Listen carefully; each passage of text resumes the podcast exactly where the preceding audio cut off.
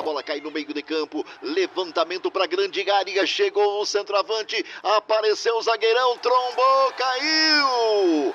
Ei, juiz! Ei, juiz!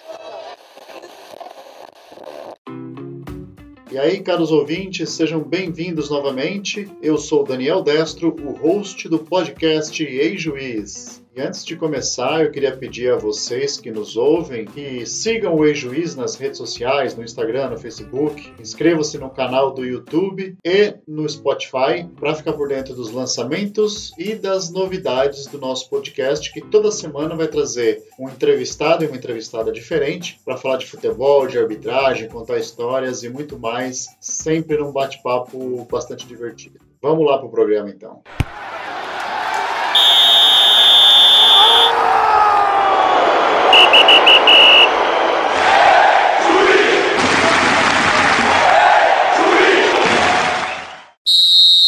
E aí, caros ouvintes, a gente aqui novamente e hoje para bater um papo especial com esse árbitro que está em atividade. Ele é lá do estado do Rio de Janeiro, mais precisamente da cidade de Itaboraí, Marcelo de Lima Henrique. Seja muito bem-vindo, Marcelo. Fala, Destro. Tudo bom, meu amigo? Satisfação toda minha. Muito obrigado pelo convite. Vamos bater um papo aí, estou à disposição. Eu fico realmente muito feliz de você ter aceitado esse meu convite para a gente bater um papo. E apesar da gente estar em estados diferentes, né, você no Rio de Janeiro, eu aqui em São Paulo, eu acompanho sua carreira aí quando você atua pelo Rio de Janeiro e principalmente é, por jogos no Nacional, no Brasileirão. E você, especialmente pela sua grande experiência, tem se qualificado aí como um dos principais nomes da arbitragem no cenário nacional atualmente. E você tem um grande diferencial com relação aos demais árbitros em atividade na elite hoje, que é a questão da idade, né? Você tem se aproximado aí dos 50 anos de idade, ou seja, ultrapassou a barreira de 45 anos, que foi uma mudança recente da FIFA, acompanhada pela CBF com relação à idade limite de 45 anos para os árbitros, que seria é, a aposentadoria, o fim da carreira da arbitragem.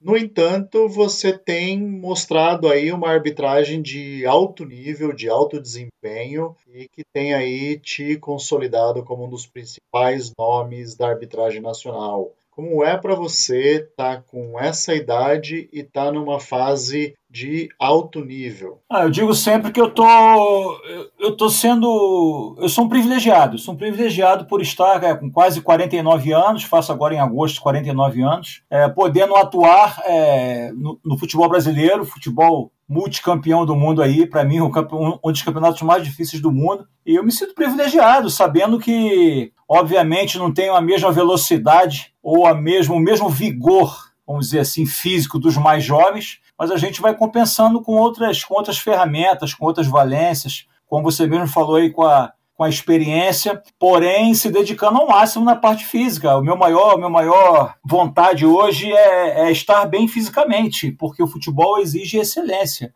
E sabendo dos conceitos que, que tem mudado bastante na regra aí, das mudanças de regra, e trabalhando a parte física, dá para a gente levar mais um pouquinho a carreira aí. Aí vamos ver até quando as pernas vão aguentar para poder estar dentro de campo. Eu acho que a experiência ajuda muito em você correr certo, correr menos um pouco no jogo, obviamente sem negligenciar nada. Às vezes o mais jovem ele corre até, até como se fosse o jogador mais jovem, corre muito naquela bola errada. E o árbitro mais experiente ele vai ele corre, ele diminui o campo, corre de maneira mais correta. Então eu tento usar todos os atalhos do campo para poder estar sempre próximo a jogadas, porque a gente sabe que no futebol brasileiro você tem que estar próximo, né? Porque a cultura da simulação aqui é muito grande, então é, é complicado, mas me sinto privilegiado de estar ainda inserido no topo da arbitragem brasileira. Eu, como eu falei, acompanho um pouco da sua carreira aí e, e sou testemunha de que a tua aptidão física, mesmo perto aí dos 50 anos de idade, é de excelência.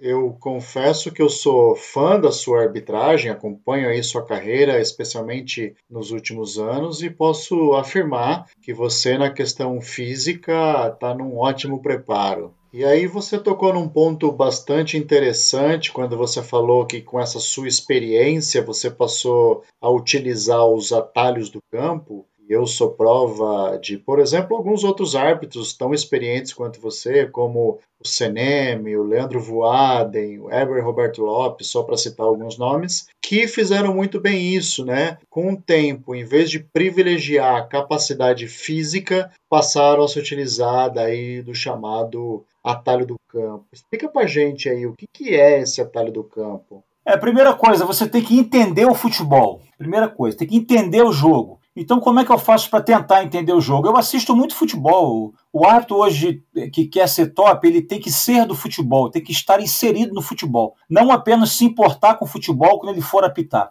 Então, eu sou um, eu sou um desportista, um, um, um espectador de futebol antes de ser árbitro. Eu tento entender as equipes é, para na hora que estiver atuando dentro de campo, é, toda bola que vai, só para dar um exemplo é, para a galera, toda bola que vai, ela volta no campo. Então a gente tem que saber, é, é, a bola está no, tá no campo de defesa, para onde que ela vai se deslocar? Geralmente as equipes hoje jogam no máximo com, com, um ou dois atacantes à frente. Então a gente sabe que aquela bola numa retomada ela vai ser, ela vai ser alçada ou para a esquerda, ou para a direita, ou para o centro. Então você tem que ter essa leitura já, já quando, quando a bola tá, a defesa está indo para o domínio de bola, qual o seu próximo deslocamento? Qual o seu próximo passo? Quando fala em atalhar o, atalhar o campo, é ir pelos atalhos, é você pensar rapidamente qual vai ser seu, o seu próximo posicionamento. Não adianta você esperar a bola passar por você para você ir buscar o, próximo posicionamento. Você tem que, que, que já an antecipar a jogada. E também é um outro aspecto que, que eu tento fazer, é fazer um campo dentro do campo. De área a área ali, a gente faz um outro campo. Da linha da grande área é, com, com, a linha da outra grande área ali, ali você vê tudo. Você não precisa estar encostado na bandeirinha de escanteio para poder olhar uma falta próxima à bandeirinha de escanteio. Você não precisa estar na linha lateral. Você a 10 metros, 10 a 15 metros, você consegue ver, um, ver, uma, ver uma falta, ver uma infração, ver uma mão na bola. Essa é a distância que a FIFA pede. Então não é necessário você correr a 1, a 1 2 metros, 5 metros da, da jogada. E muitos jovens acham que isso é necessário, até para poder aparecer na foto, para poder, estar, poder estar bem ali. Mas eu acho que você conseguindo usar esses atalhos, antecipando posicionamentos, entendendo as configurações táticas das equipes, eu acho que você consegue levar o jogo de maneira contento e em excelência. E mais, é, muitos jovens tentam sempre angular pela esquerda, né? A jogada está tá se desenvolvendo, está se desenrolando e o jovem quer sempre estar à esquerda da, da, jogada. Às vezes o melhor ângulo é estar à direita, é estar por dentro. E às vezes você economiza passada, economiza velocidade e vai ver uma jogada muito melhor. Então, essas coisas que nós aprendemos durante a carreira, os mais experientes fazem uso disso, eu tento fazer uso disso, e aprendi também olhando grandes árbitros, olhando Simon, olhando Gaciba, olhando Seneme, vendo jogos desses grandes árbitros e, e, copiando os seus posicionamentos. Você falou de uma coisa muito importante, né? Que a, acho que você quis dizer isso com a área dentro da área que você cria, que é a zona de atuação do árbitro na partida, né? E aí eu vejo que o árbitro ele tem a técnica, obviamente, para aprender o melhor posicionamento, mas como você disse, a experiência também, né, a repetição, a vivência de diversas situações te dá a condição de tomar melhor posicionamento para as jogadas, seja à esquerda, seja à direita, até quebrando alguns protocolos em função da melhor visão para a jogada. É isso, né? É, obviamente. É, eu, não quero, eu não quero que os jovens pensem que nós devamos sempre estar tá, tá quebrando os protocolos, não é isso, quebrando as orientações também não é isso. Mas nós temos que ter a inteligência,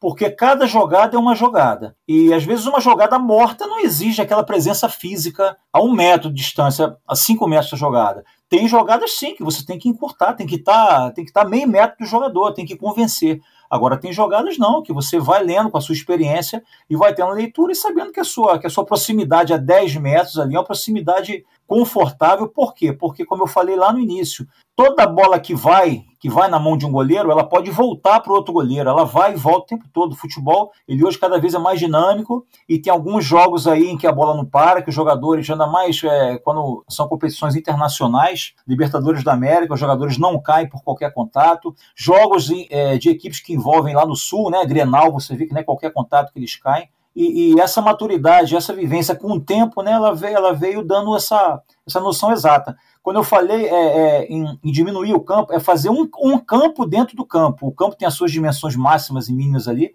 mas na mecânica de arbitragem a gente consegue reduzir o campo e tomar o posicionamento é, correto de acordo com a jogada. Fica mais fácil do que você é, tentar correr o tempo todo próximo a cada jogada que vá. Muitos árbitros jovens fazem isso, alguns têm sucesso porque têm uma condição física extraordinária. É, outros começam a partida fazendo bastante isso, só que chega lá no, no, no, minuto 85 da partida, no minuto 90, às vezes tem uma bola marota que vai e volta e não tem gás para poder chegar. E o árbitro tem que pensar que a partida tem 90 minutos. E se a gente pegar exemplo dos grandes árbitros, aqueles já renomados, os figurões aí que têm, têm uma reputação, já são conhecidos pelos jogadores principalmente, em detrimento dos mais novos, assim. Esse árbitro mais experiente, talvez ele tenha uma uma licença dos jogadores, ou seja, pelo nome dele, ele tem um nome que lhe dá uma presença, e o jovem que está começando, precisando firmar seu nome, precisa dar esse gás a mais para mostrar que ele tem um físico, ele está próximo, ele está vendo de perto? Ou não tem dessa? Certamente, certamente. É, a nossa carreira ela é iniciada lá atrás, né? Lá atrás, é, com algumas atitudes que você toma, toma, e às vezes você, aquele jogador que você fez a partida dele lá com quando ele era do, do sub-15, sub-17, você vai pegá-lo lá no, lá no profissional. E isso repercute. Aquele dirigente que começou com você lá atrás, ou, ou, ou mesmo um técnico, preparador físico, isso repercute. Só que tem uma coisa hoje muito importante: o, o árbitro hoje ele não consegue somente levar a partida com o nome mais. Ele tem antes, antes da, da bola rolar, eu acho que é muito importante sim. O árbitro ele consegue, o árbitro mais experiente, ele é, a escala sai, todo mundo olha, árbitro, Marcelo Lima Henrique, Heber Roberto Lopes, bacana, Leandro Voaden. Só que dentro de campo você tem que tomar alguns posicionamentos, algumas condutas e tentar estar próximo da jogada para convencer, né? Aos jogadores, ao público, ao futebol, que você está tomando a melhor, a melhor decisão. Então é importante sim, a gente consegue tirar proveito de toda a nossa carreira, mas sabendo que, que você tem que estar em excelentes condições físicas, técnicas, conceitualmente, para poder decidir da melhor maneira possível, porque a informação hoje chega muito rápido, aí não adianta você estar tá, tá, tá tomando decisões querendo embrulhar e mandar, querendo convencer com erros. O, o, isso vai até certo ponto da partida, mas vai chegar uma hora ou vai chegar uma, uma, uma época da, da sua carreira que, que não vai mais convencer, pelo contrário, você vai cair em descrédito. Muito bem, é isso aí mesmo. E antes da gente continuar com o papo aí de futebol e arbitragem, sua carreira, é, na verdade você é fuzileiro naval, né? Ou seja, um militar das Forças Armadas, e você começou no esporte como goleiro lá no começo, né? não como árbitro. Conta um pouco aí dessa sua história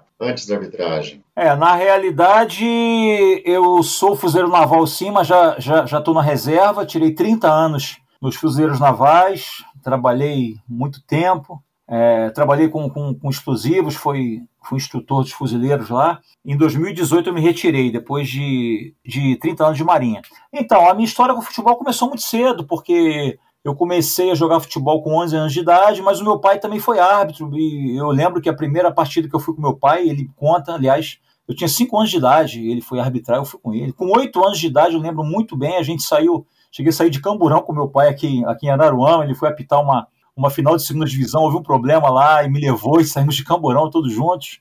É, então eu venho, eu venho do futebol bem é, muito cedo e, e, com 11 anos eu fui jogar no fui jogar no América, fui ser goleiro do América aqui na base, no sub-11, depois fui para o Bangu, operário de Mato Grosso do Sul, voltei para o Bangu, joguei no Bangu até 18 anos de idade, até fazer prova para fuzileiro, e logo que eu entrei nos fuzileiros eu fui levado para a seleção da Marinha, fui ser goleiro da Marinha, depois fui, fui, fui ser goleiro da seleção das Forças Armadas, chegando a jogar até o Mundial Militar na Alemanha, né?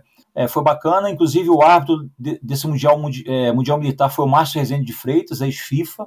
É, que legal, grande Márcio. É, Ednilson Corona foi o assistente também, em 2005 na Alemanha, e lá eu encerrei a minha carreira de goleiro, mas já era árbitro formado em 95, eu tinha 10 anos já de formado, mas a minha carreira meio que não deslanchava. E veio, veio a deslanchar em 2005, após o episódio aí do, do Edilson Pereira de, de Carvalho, de São Paulo, teve uma renovação na arbitragem brasileira, vieram os testes físicos renovados também em 2007, novo FIFA Teste, e eu comecei a ter as minhas grandes oportunidades é, durante essa renovação que houve na arbitragem em 2005 e 2007. Ainda falando da sua carreira militar, Marcelo, você disse aí que foi para a Alemanha, por exemplo, disputar jogos jogando como goleiro pela seleção militar brasileira, mas também você participou de competições internacionais como árbitro, competições militares. Conta pra gente aí um pouco dessa sua experiência. É, então, em, em 2005, eu já era árbitro, eu me, formei em 95, mas continuei como goleiro da Marinha e conciliava a minha vida de árbitro, né, aqui no Rio de Janeiro, entrando para a CBF 2002, também árbitro CBF, conciliava entre, entre ser goleiro da, da seleção das Forças Armadas e sendo árbitro. E, só que em 2005 eu encerrei a minha carreira de goleiro, e aí, 2006, 2008, eu fui à FIFA. E quando eu fui à FIFA, é, começaram a ter mais jogos mundiais militares. E aí eu fui árbitro, até brinco, brinco com meu amigo Carlos Eugênio Simon, que eu apitei mais mundiais que ele, porque eu apitei quatro mundiais militares masculinos e fiz dois mundiais militares femininos também. Fiz quatro ou cinco Copa, Copa América masculina e feminina. E cheguei a apitar uma final de mundial militar, é, Argélia e Egito, quando foi aqui no Brasil. Então eu fiz cerca de, de 10 a 12 competições militares, entre, entre mundiais masculino, feminino, Copa América. Eu arbitrei e foi muito interessante porque eu encontrei é, ex-companheiros meus, meu que eu, que, eu, que eu tinha agarrado contra, é, como goleiro da, da, da seleção da Itália. Nós jogamos juntos lá em, lá em 2005 e eu arbitrei aqui no Brasil em 2011. Esse mesmo goleiro da Itália, ainda era goleiro da Itália, eu arbitrei jogos deles aqui é, Argélio também, o capitão da Argélia me reconheceu. Então foi bem bacana eu ter, eu ter atuado como goleiro no Mundial Militar e ter depois é, arbitrado. Para mim foi um marco, foi bacana na, na, minha carreira. E eu, eu continuei apitando Jogos Mundiais Militares até 2015, na Coreia do Sul. Foi o último Mundial Militar que eu apitei na Coreia do Sul. Ali eu resolvi, eu, eu resolvi não mais ir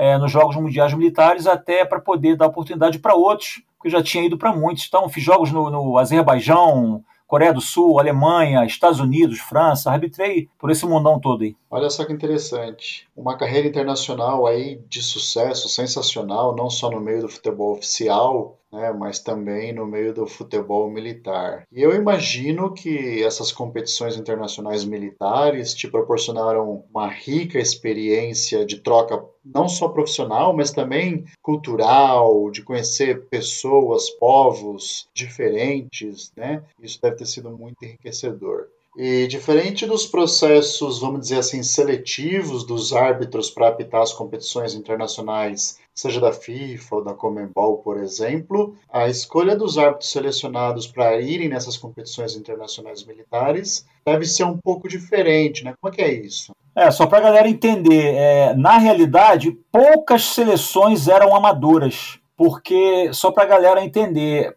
por exemplo, o Egito, o maior campeão mundial militar, a geografia do futebol militar dos campeões é um pouco diferente da, da do futebol profissional, vamos dizer assim. O maior campeão é, é o Egito, aí vem o segundo maior campeão, Argélia, é, Iraque tem uma grande seleção, Oman, Bahrein. Por que isso? Porque lá todo mundo é militar, para a galera entender. É o último mundial que eu joguei na Alemanha, o camisa 10 do Egito jogava no Benfica. Então, todas as equipes, essas equipes lá do, do Oriente Médio, algumas da África também, elas são, elas são militares e profissionais. Para você ter um exemplo agora, tem um jogador lá da, lá da Premier League, acho que é um coreano, que está servindo ao exército coreano agora durante a pandemia. Porque na Coreia também todos são militares. Na Alemanha também, é, todos têm que cumprir um mês de serviço militar. E no Egito e na Argélia, esses países que vivem em conflitos, lá Egito, Argélia, Irã, Iraque, Arábia Saudita, Oman, todos os jogadores profissionais também são militares. Então, eram grandes seleções. É, nós, nós, Brasil, aqui, éramos só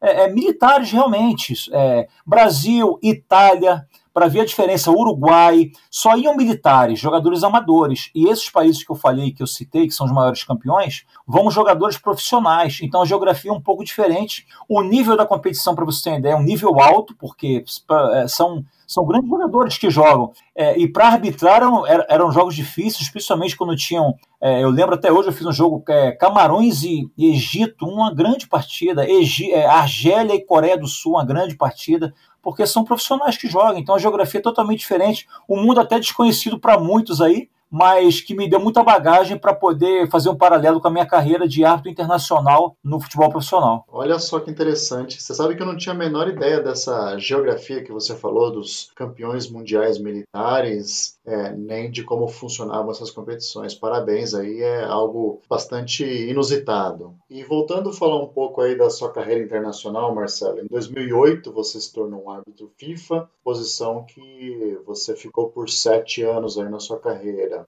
E aí eu queria te perguntar, que, que experiências, que participações é, relevantes você considera que teve aí nessa sua, nessa sua carreira como árbitro da elite mundial? Ah, eu entrei na FIFA 2008, saí em 2014, acho que são sete anos. Ah, tive muitas alegrias, muitas muitos jogos bacana. O primeiro eu nunca vou me esquecer, primeiro grande jogo, né? Foi Estudiantes e, e Bolívar, um jogo de Libertadores é, na Argentina, Verón, capitão do time lá, Verón, né? Labrurita Verón, capitão do Estudiantes, muito bacana, passagem bacana. Esse deveria dar um trabalho para o árbitro, hein? É, dava um trabalho sim, inclusive, inclusive levou cartão no jogo, mas é, é, um grande jogador, dá um trabalho até não te conhecer, quando você começa a dialogar. É, alguns jogadores te testam, né? E ele, como um grande jogador, tentou dar trabalho, mas depois é, se rendeu à nossa autoridade. Foi muito, muito bacana fazer jogo dele. Eu tive é, partidas marcantes que marcaram para mim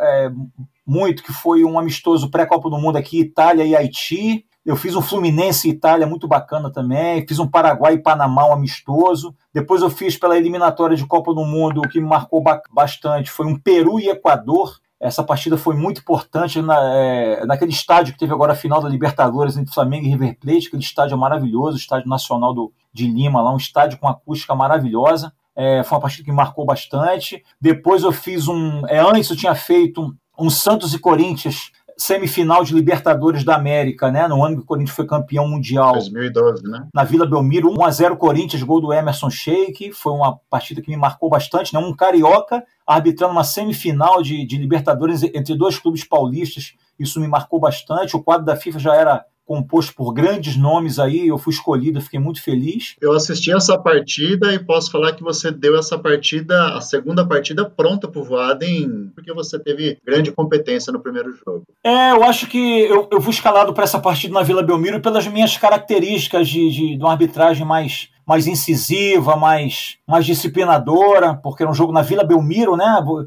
Para a galera que não é árbitro aí não entende, você fazer um Santos e Corinthians na Vila Belmiro é um, é um tipo de jogo. Você fazer é, depois a volta Corinthians e Santos no Pacaembu é, outro, é outra arena, é outro aspecto, é outra pressão. Obviamente que é um jogo de volta, mas a pressão maior eu, eu encarei como, como foi lá na, lá na Vila Belmiro, né? Porque o Santos dentro de casa e perdeu de 1 a 0. Então foi um jogo, o jogo é, chegou para a mão do Voaden, que era o jogo de volta, redondinho, realmente, e o Voaden fez uma grande partida também. Mas acho que o grande jogo internacional da minha carreira foi Uruguai e Argentina, eliminatória de Copa do Mundo, é, em 2013, o Uruguai tendo que vencer a partida para ir para uma repescagem contra a Jordânia, Uruguai com 10 jogadores pendurados, com dois cartões amarelos, é, e eu tendo que conduzir um Uruguai-Argentina ali com é, com todo cuidado, né? não querendo estragar futuras pretensões, obviamente que tivesse que dar o cartão a gente ia dar, mas consegui conduzir o Uruguai e Argentina com apenas um cartão amarelo para um jogador da Argentina, o jogo foi 3 a 2 foi um jogaço, e eu acho que foi a grande partida minha internacionalmente, saí do, do quadro em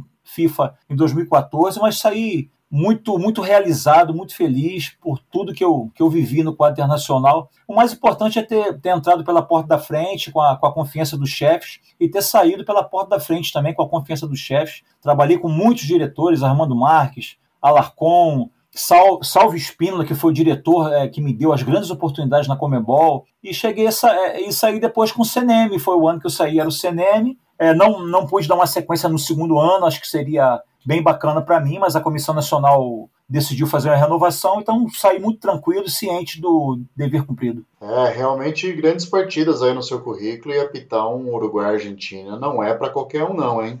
É, de fato e sem dúvida uma brilhante carreira internacional, mas você também tem uma, uma reputação né, e uma experiência muito grande aqui no Brasil e também atuando pelos estaduais. Né? Você como árbitro do Rio de Janeiro e que também atuou por duas temporadas pela, pelo estado de Pernambuco, né, tem aí no currículo uma dezena ou mais de finais estaduais aí. Tem alguma ou algumas assim que você em especial quer compartilhar com a gente? É, eu, eu, fiz bastante finais aqui no Rio de Janeiro, não me recordo quantas, tentei contar um dia e perdi as contas. É, isso eu não estou falando, não é, não é soberba, não, é porque eu não, eu não guardo, eu não anoto, e alguns amigos tentam me lembrar aí, mas eu não lembro de todas. Mas eu fiz entre, é, entre 10 e 12 finais aqui no Rio de Janeiro. A que marcou bastante foi a primeira, Flamengo e Madureira, 2007, em que eu fui assaltado é, indo para a partida. Eu, eu, sofri um, eu e minha família, um mini sequestro, um sequestro relâmpago aqui na,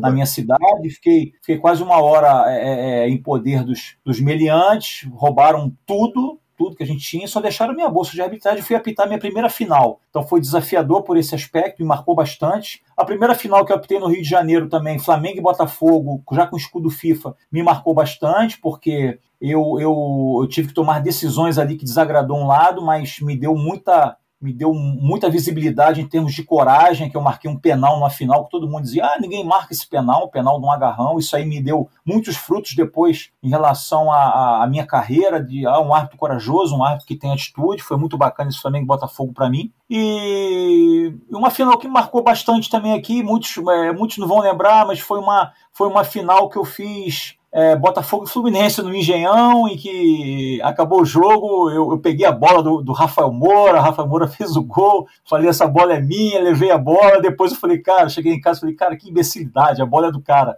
E na festa do Carioca eu peguei a bola, levei para Rafael Moura, entreguei a bola para ele. Então foram finais do Rio de Janeiro que me marcaram. E a última agora, esse ano eu aptei a final, a única final que teve no Rio de Janeiro, eu aptei aqui, Flamengo e Boa Vista. A, a última sempre marca, porque com quase 49 anos fazendo finais, entrando na confiança, marcou bastante. E em Pernambuco, eu tinha feito uma final antes de eu ser do, do quadro de lá. Eu já tinha feito um, um, um Náutico Esporte, era do Rio de Janeiro, eu fui convidado para fazer uma final, já tinha feito. E os dois anos que eu estava lá, o primeiro ano eu fiz uma final. Eu fiz a final Salgueiro e ah, Santa Cruz e Salgueiro, aliás. Fiz a final Santa Cruz Salgueiro, ganhei o prêmio de melhor árbitro lá, foi bacana também. No segundo ano eu não fiz a final que eu estava lesionado, mas foram finais bacanas, além de, além de fazer 25 ou 26 ou 27 finais pelos estaduais do Brasil. Fiz final em no Amazonas, Rondônia, Natal, Alagoas, fiz três ou quatro finais em Alagoas, duas finais de, de Baiano, fiz algumas finais aí, Mineiro. É, são algumas, algumas decisões que a gente faz até hoje aí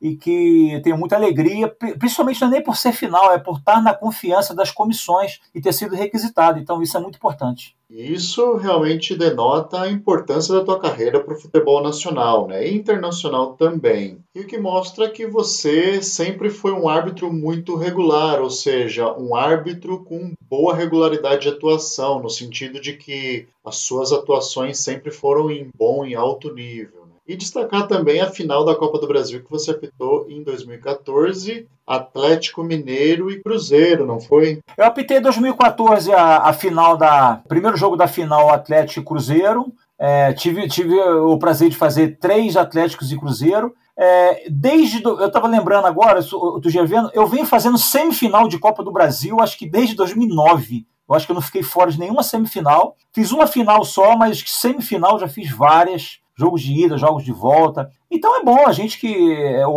quer estar em grandes jogos e, e, e, as finais, semifinais são muito importantes. Eu encaro a semifinal como uma final. E essa Atlético Cruzeiro marcou bastante, que é um clássico mineiro, né? Você está inserido em grandes jogos, é muito bacana. E até o final da carreira eu vou estar buscando estar em excelência para poder estar nas finais. É isso aí que move. Pode me deixar de fora do campeonato todo, mas me colocando na final eu já fico feliz. É, muito bem. E você sente falta do Campeonato Brasileiro também ter finais ou você gosta desse modelo de pontos corridos atual? Ah, eu acho ponto corrido é, mais justo. Eu sempre, sempre achei o ponto corrido mais justo. Você, como era o modelo antigamente, eu achava injusto. De repente, o oitavo colocado jogava com o primeiro e poderia ser campeão brasileiro. Eu não acho isso justiça. Você não pode eliminar um, um campeão, é um, o, o time mais regular é, com uma partida. De repente, ele ganha de 1 a 0 fora e em casa tem um dia ruim, perde, perde de 1 a 0 vai para o pênalti e, e, e, perde o campeonato. Eu acho isso injusto. Então, eu acho bacana assim. Quem acha que, que, que assim o campeonato não fica emocionante, ele fica assim. Para gente que que atua dentro de campo, sabe que quando vai chegando ali faltando mais 10 rodadas, 12 rodadas, todas as partidas viram finais, os jogadores ficam tensos, as, as torcidas ficam tensas, e a gente vai para a reta final do Campeonato Brasileiro aí sempre pensando em, em, em, levar como se fosse uma final. Já tem um tempo já que eu inicio, eu inicio o brasileiro, já primeira partida, fazendo a minha planificação com os meus amigos, é, com os meus colegas, meu, os meus companheiros de equipe ali, como se fosse uma final, porque é ela que vai me dar é, essa partida de, de, primeira rodada que vai me dar a chance de ir para a segunda rodada. E eu quero trabalhar sempre excelência, se possível, para estar nas 38 rodadas. Óbvio que não é possível, né, que tem um trabalho da comissão aí, mas a gente tem que pensar nesse campeonato de, de ponto corrido como se fosse 38 rodadas, são 38 finais. Então me motiva bastante é, pensar assim, partida a partida. É verdade, sem dúvida nenhuma, a final de uma competição é a cereja do bolo do, para o árbitro, né? Ou seja, o reconhecimento de uma, de uma grande temporada ou de uma boa competição que ele participou. E o fato é que o próximo jogo do árbitro é sempre uma final para ele, né? Pela importância sempre que o próximo jogo tem. E aproveitando que você tocou na questão da justiça, isso sem dúvida ela é muito importante no meio esportivo. E para corroborar com isso, recentemente a gente ganhou o recurso da tecnologia de vídeo, o árbitro de vídeo, ou popularmente conhecido como VAR. Né? Como é que você tem visto a, adoção da tecnologia de vídeo e como o VAR está sendo empregado, especialmente aqui no Brasil? Ah, você já, já introduziu aí no início. O, o VAR ele veio para fazer justiça. Era muito, era muito triste quando a gente fazia achava que fazia uma excelente partida dentro do campo, chegava no hotel, o árbitro, né, ia ver o, o VT do jogo e tinha de, deixado de marcar um penal claríssimo, uma, uma mão intencional. Então o VAR ele veio para trazer justiça. É, obviamente que é uma ferramenta nova, muitos acham que não, ah, não, já estão usando há três anos, já estão usando há tantos anos. Não, é uma ferramenta nova. A gente vem de uma outra cultura de futebol, uma outra pegada, uma outra dinâmica de arbitragem, e, e realmente é uma, é uma ferramenta nova eu vejo, eu vejo o VAR aqui no Brasil é, dividido em duas etapas. Antes da Copa América do ano passado, o nosso VAR passou por alguns problemas, principalmente por, por, por demorar um pouco mais em, em decidir algumas jogadas, mas pós-Copa América, quem puxar um pouquinho a memória, vê que a reta final do Campeonato Brasileiro, o nosso VAR ele, ele teve muito bem, ele foi excelente, em minha opinião. Eu que trabalhei tanto no campo como no VAR, eu vejo que ele veio de uma maneira, de uma maneira boa, crescendo. Eu penso que ele vai crescer ainda mais, é porque a Comissão Nacional e os árbitros trabalham muito em cima de, de conceitos, unificação de, de critérios, familiarização com a tecnologia, porque não é fácil você estar tá, tá atuando igual eu, 25 anos dentro do campo, e, e, vou, e vou agora atuar dentro de uma cabine, interferindo, sugerindo revisões para lances capitais, grandes decisões. Então, é muito complexo, não é fácil. É, mas eu vejo sim é, o, o, VAR avançando muito, não só no Brasil, como no mundo. Eu acompanho muito a Premier League, é, acompanho muito o Campeonato Espanhol, são campeonatos que eu gosto. Tenho acompanhado agora a retomada do Campeonato Alemão e a gente vê que, que o VAR ele vem sendo muito bem utilizado. Obviamente que teremos alguns problemas, porque ainda é o homem que, que, que, que manobra a máquina, então teremos alguns problemas sim, mas sempre buscando a justiça. Uma coisa é certa: gol impedido, gol de mão, é, agressão dentro de campo, penal, pe, é, falta marcado fora da área e o árbitro marcando penal, isso a gente não vai ter mais. Então já é uma grande coisa. E o VAR é um caminho sem volta, ele veio para trazer justiça. E eu sou muito favorável, sim, sou muito entusiasta dessa nova tecnologia. Eu pessoalmente concordo com o que você falou, eu também sou um entusiasta do VAR, do uso da tecnologia no futebol, e apenas é, confirmando o que você disse, é muito pouco tempo a se, faz, se fazer uma avaliação é, definitiva dos benefícios ou prejuízos que o VAR traz no futebol. Mas sem dúvida eu vejo como um avanço e os números estão aí para mostrar que houve sim melhora no, no, nível de tomada de decisão e justiça feita nas partidas. E a partir daí eu tenho até duas perguntinhas para te fazer. Se o VAR, a repetição de vídeo, dá a oportunidade do árbitro revisar o lance e com maior tranquilidade revisar a sua de decisão, né, revisar a decisão que tomou ou confirmar a própria decisão, por que é que a gente vê que algumas revisões ainda acontecem erros, mesmo com o árbitro assistente de vídeo dando uma opinião para ele, para o árbitro central, e com a revisão do vídeo pelo próprio árbitro central. E a outra pergunta é: as pessoas estão preparadas para aceitar o VAR, a interferência do VAR no, na decisão a favor ou contra o time delas? A primeira pergunta é: para você trabalhar, é, apitar com o VAR, tendo VAR, né? Eu sou árbitro central, eu, eu sei que eu tenho VAR. Primeiro, você tem que ter personalidade para poder tomar as decisões e esquecer que você tem uma, uma, vamos dizer, uma segunda chance, tem o vídeo. Tem que apitar como se não houvesse VAR. Então tem que ter personalidade para não usar o VAR como muleta.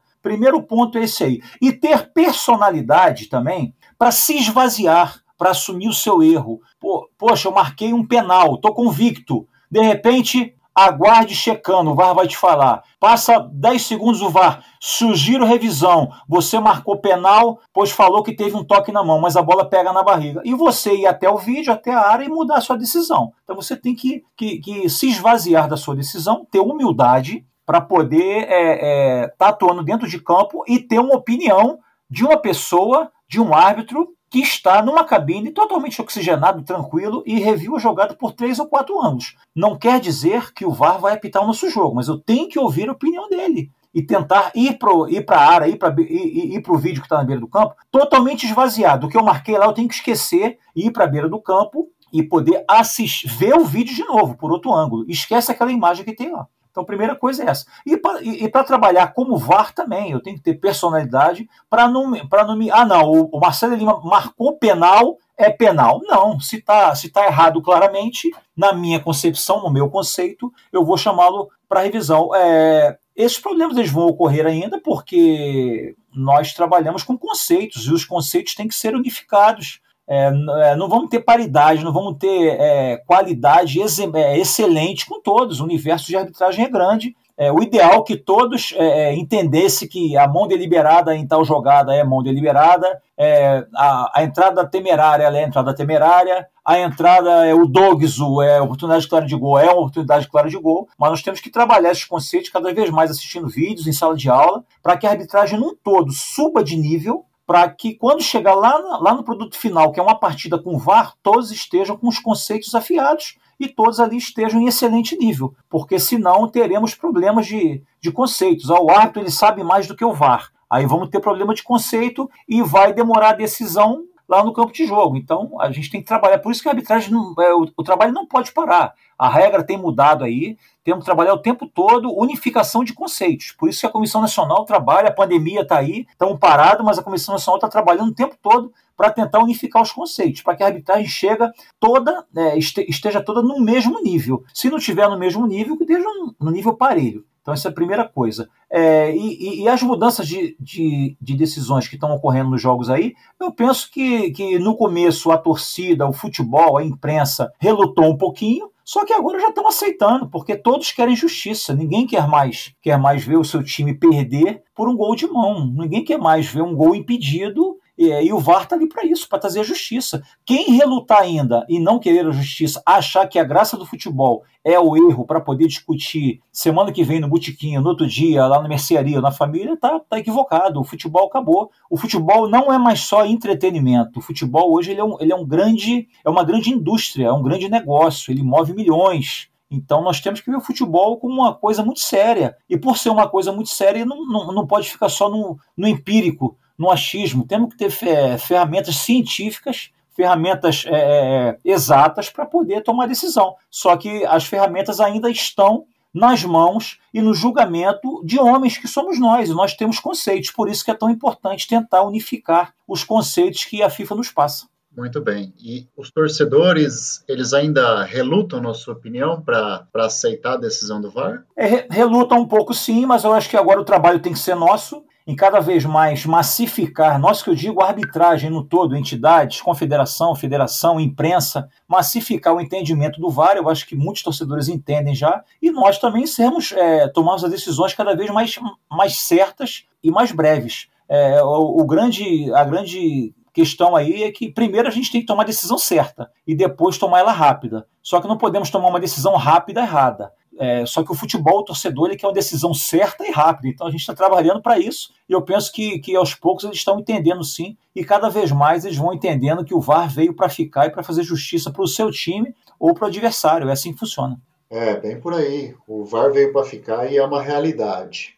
E aí, dando uma pesquisada rápida aqui, Marcelo, é, até vi que no ano de 2012 você foi condecorado como o melhor árbitro do estadual carioca, né, figurando aí como um dos principais árbitros da história do Rio de Janeiro. E eu gostaria de saber de você aí quem é que foram suas referências dentro de campo, né? Em quem você se espelhou e se inspirou para ser o árbitro que você é hoje? Ah, eu sou, eu sou um árbitro muito antigo. Eu falo que eu não sou árbitro há 25 anos. Eu acho que eu sou árbitro há 40 anos, porque, como eu falei, eu comecei a acompanhar meu pai muito cedo. O meu pai foi minha grande inspiração, inspiração de coragem. José Henrique Neto era um árbitro muito corajoso. E isso eu via desde o comecinho lá, e isso foi moldando a minha personalidade. A coragem do meu pai, e, só que sempre é, é, entrando nos estádios com educação, com tranquilidade, fazendo amizades. Era um árbitro que tinha todo mundo respeitava, mas sempre fez amizade. Só que durante a minha carreira eu fui vendo grandes árbitros atuarem e fui fã de muitos deles. Eu fui fã, eu fui fã do Haidt, muito fã do Haidt, do Arnaldo César Coelho pela, pela elegância.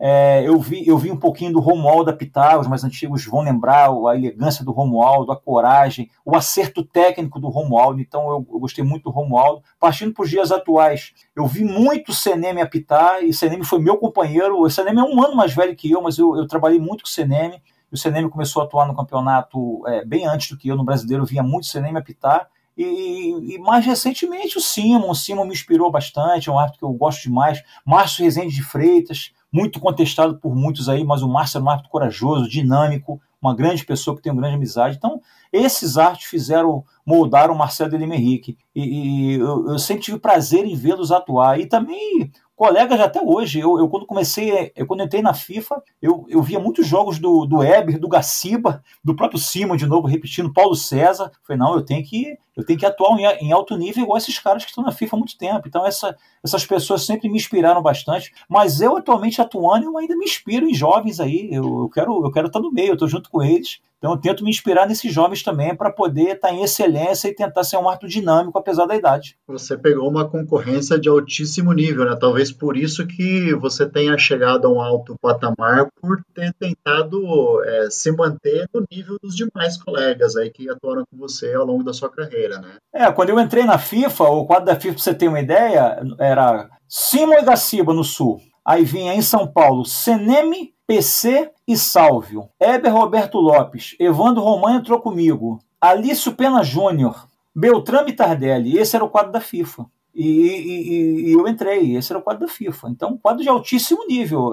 E estava saindo da FIFA naquele ano o, o, o Wilson Souza de Mendonça, que foi um grande árbitro internacionalmente, e eu peguei essa vaga do Seneme, que o Seneme teve um problema físico. E eu entrei na vaga do Seneme por um problema físico dele em 2008. Mas em 2009 o Seneme retornou para o quadro. Então o quadro era esse. A concorrência era grande. Eu, a gente chegava, eu cheguei no curso na Granja Comaria, fiquei na última fila de cabeça baixa, olhando. Falei, meu amigo, meu amigo, só tem monstro sagrado. Só que eu, eu junto com os caras, então eu tenho que apitar igual os caras.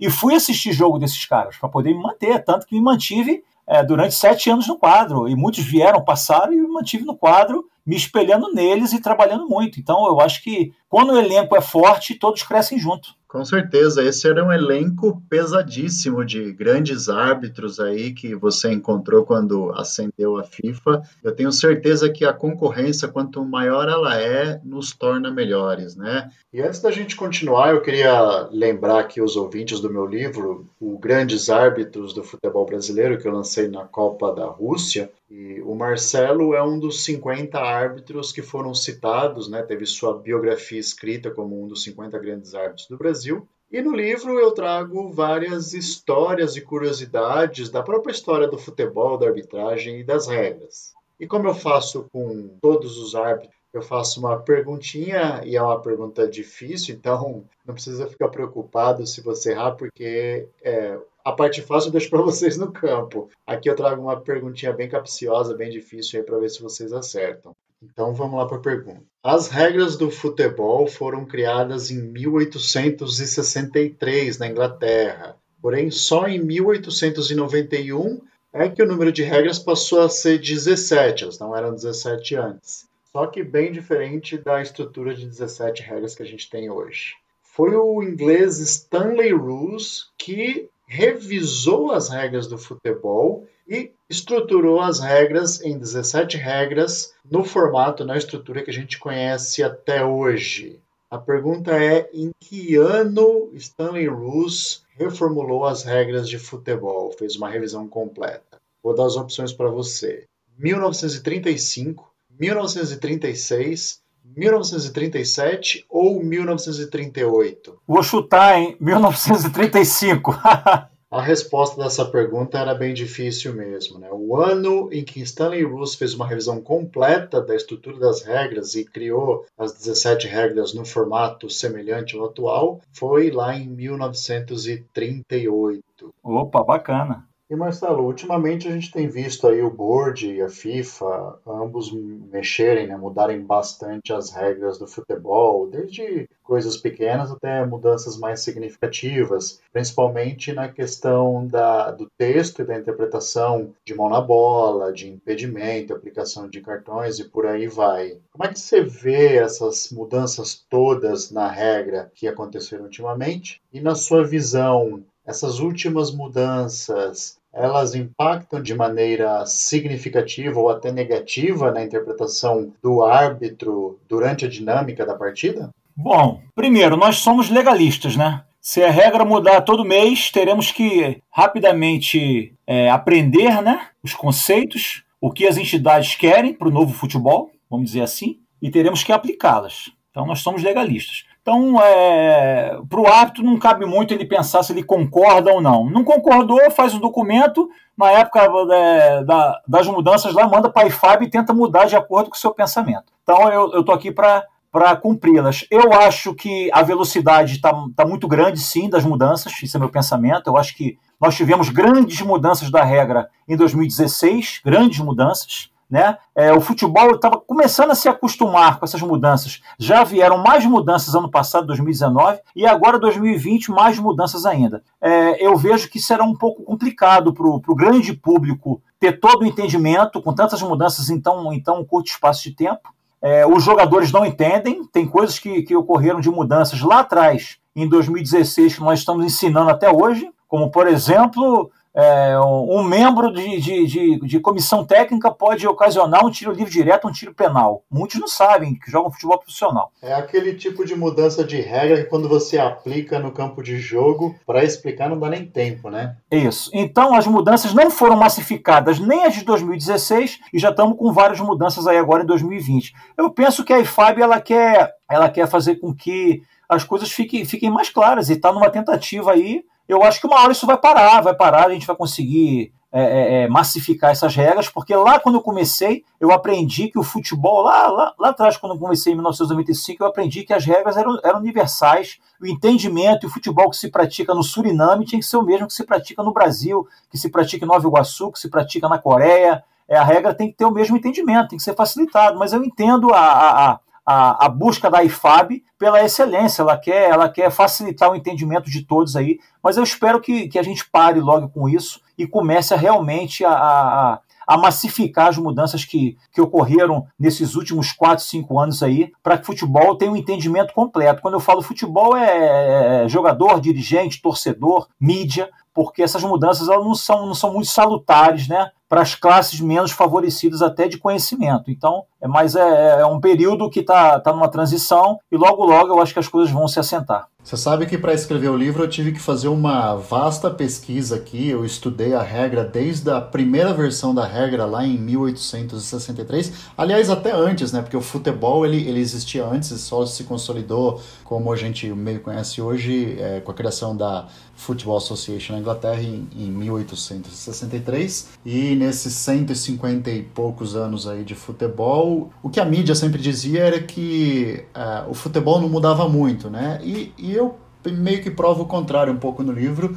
A regra ela mudou até bastante ao longo do tempo, mas pouco de maneira estrutural, né? Em, como eu falei ali, aquela mudança de 1938 de Stanley Rose, ela foi uma mudança extremamente estrutural do futebol, mas por um longo período de tempo o futebol não mudou e, como você disse, ele se manteve nos seus pilares, é, na sua universalidade, aí justamente para ser um esporte popular e de fácil compreensão. E eu vejo que ultimamente a mudança dessas regras ela tem causado uma ida e volta em algumas regras, uma certa confusão, mas talvez por, por a FIFA e o IFAB quererem se adaptar a, a, aos tempos modernos, né?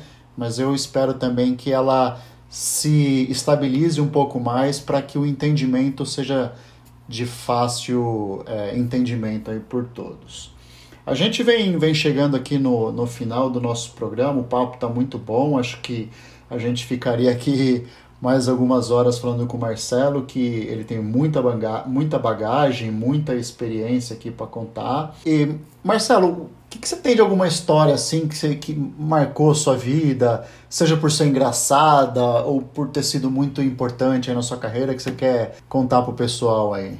Ah, no início, da, no início da minha carreira, no ano de 1990, 98, aliás, 96, no nascimento do meu do meu segundo filho, eu, já era árbitro, 96, tinha um ano de formado, apitando amador aqui no Rio de Janeiro, e minha esposa gestante para ter neném, e eu sempre muito da batalha, apitando amador, apitando tudo, mas aí eu não pedi dispensa da federação, e eu estava escalado para apitar um jogo do amador, em Bangu, em Campo Grande, aliás, no domingo, 10 horas da manhã. Só que no sábado, no sábado, por volta de 5 a 6 horas da manhã, minha esposa passou mal, entrou em trabalho de parto e eu corri para o hospital com a minha esposa, parto normal. Chegando no hospital, que era na, era na Penha, no Lins, aqui no Rio de Janeiro.